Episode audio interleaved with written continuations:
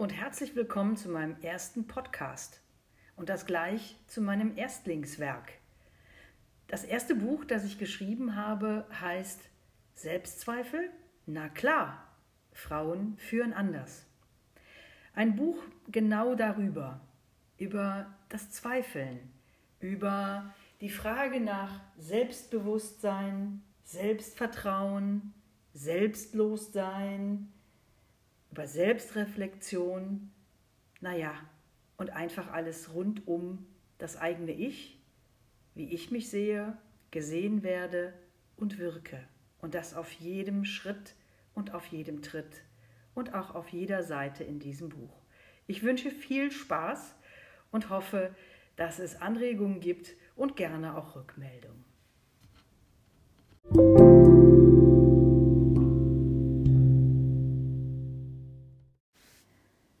Warum habe ich ausgerechnet den Vortrag zum Umgang mit Selbstzweifeln aus der Liste möglicher Themen für den Frauenführungszirkel ohne Zögern gewählt? Direkt kommen mir deutlich die Worte meiner Kollegin in den Sinn. Na, wenn eine keine Selbstzweifel hat, dann doch wohl du. Ist das so? frage ich mich und mache innerlich einen Strich. Die Resonanz auf meinen Vortrag war so positiv und das Beschäftigen mit der Thematik für mich so wertvoll, dass ich die Gedanken, Erkenntnisse und Grundlagen dazu unbedingt festhalten möchte. Sie greifen zurück auf über 40 Jahre Berufserfahrung und das aktive Mitarbeiten in Frauennetzwerken und Führungszirkeln in der öffentlichen Verwaltung. Auch eigene Führungs-, Seminar- und Dozentenerfahrungen sind in dieses Praxishandbuch mit eingeflossen und komplettieren die Erkenntnisse zum Thema des Vortrags. Es ist ein sehr persönliches und teilweise auch schonungsloses Buch geworden. Es ist bewusst in der Ich-Form und aus der Ich-Perspektive geschrieben. Dadurch ist es für mich quasi ein, wenn auch indirekter Dialog mit Ihnen. Ich spreche praktisch durch diese Zeilen und durch diesen Podcast direkt zu Ihnen und bin sehr daran interessiert, wie sich Ihre Führungs- und Lebenserfahrungen mit meinen decken oder gerade eben nicht. Eine Erkenntnis meiner bisherigen Erfahrung ist, dass Frauen anders führen als Männer. Dabei meine ich nicht besser oder schlechter, sondern anders. Aus einer anderen Intention, aus einer anderen Triebfeder oder anderen Ecke heraus. Suchen Sie sich was aus. Sehen Sie es als eine meiner Thesen, welche Sie auch gerne widerlegen können. Und natürlich zweifle ich daran, ob das alles überhaupt jemanden interessiert. Sie beweisen gerade, indem Sie diese Zeilen hören, dass ich Unrecht hatte zu zweifeln.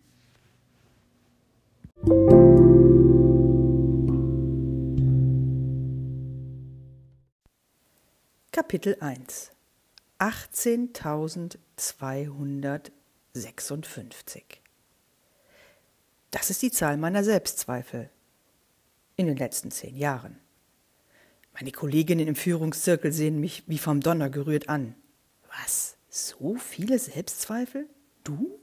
Niemals. Nun ja, das sind gerade mal fünf am Tag.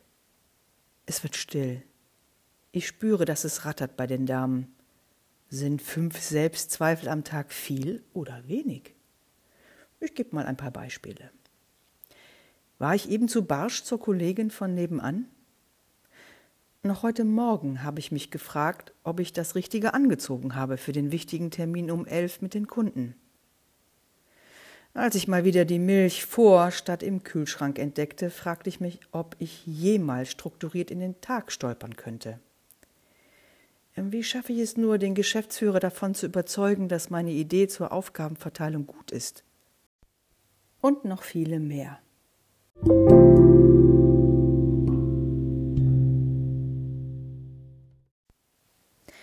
Nun nähern wir uns ihrer ersten Denksportaufgabe.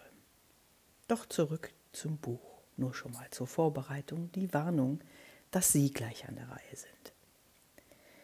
Und dann geht die Diskussion im Führungszirkel so richtig los. Jeder hat weitere Beispiele und die Stimmen werden immer staccatohafter, schneller und lauter. Die Diskussion ist voll entbrannt.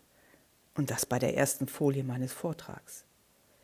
Moment, also stellen wir gemeinsam fest, fünf Selbstzweifel am Tag ist eigentlich ein guter Wert. Alle nicken.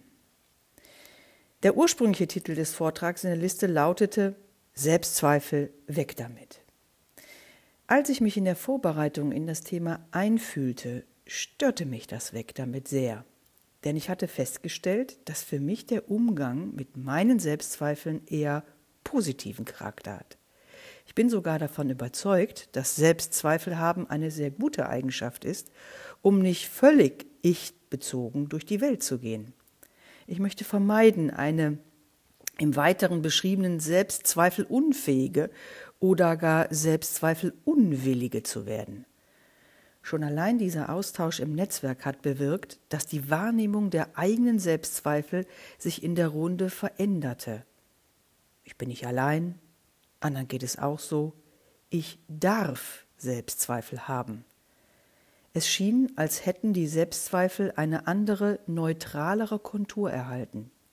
Faszinierend, das zu beobachten. Vielleicht sind Ihnen gerade auch einige Beispiele durch den Kopf gegangen? Wunderbar. Halten Sie sie fest, wenn auch nur im Kopf.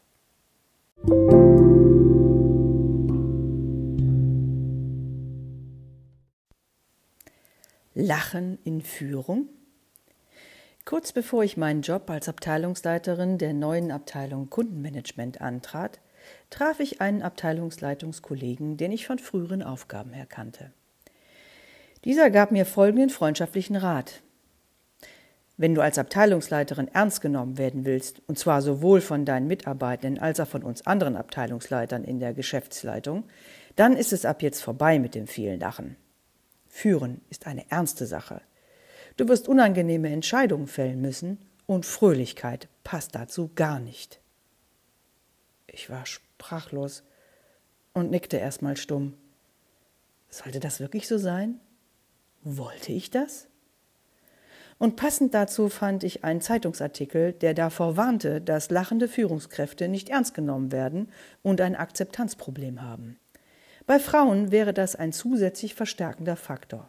Na Halleluja. Das fing ja gut an. Und nun? Ich nahm mir vor, so zu bleiben, wie ich nun mal war, und permanent Feedback von meinen Mitmenschen um mich herum einzufordern. Was soll ich sagen? Das eingeholte Feedback zu meiner Fröhlichkeit und ausgeprägtem Hang zu lachen war eindeutig. Hier einige O-Töne. Mensch, das ist so ansteckend. Bitte send uns eine Audioaufnahme davon, damit wir sie abspülen können, wenn es uns mal schlecht geht. Das tut so gut, dich über den Flur hinweg lachen zu hören und lockert den grauen Alltag auf. Das verstärkt meinen Respekt vor dir nur noch mehr. Mensch, wie machen Sie das?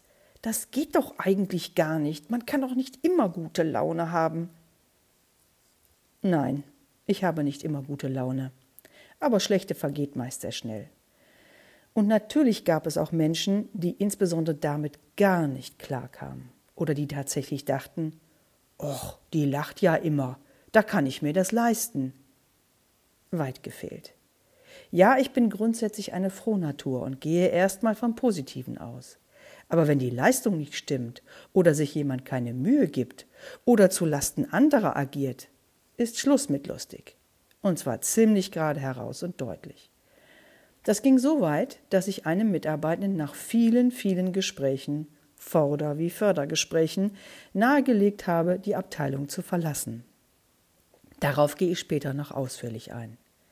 Das hat einige schockiert. Aber ich habe in vielen Gesprächen und Sitzungen erläutert, wie eingefordert, dass die Kultur von allen in der Abteilung gelebt werden müsse, um zu funktionieren. Wer sich dazu committed hatte, aber nicht danach agierte, bekam von mir zuerst die gelbe und dann die rote Karte und am Ende auch das Ausschlusszeichen. Ganz wie beim Handball.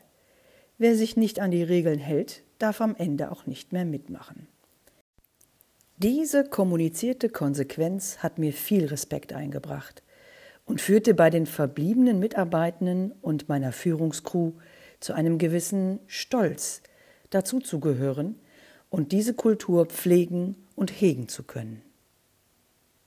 Und da ist sie, die nächste Frage für Sie. Lachen und Führung, geht das für Sie? Viel Spaß beim Nachdenken.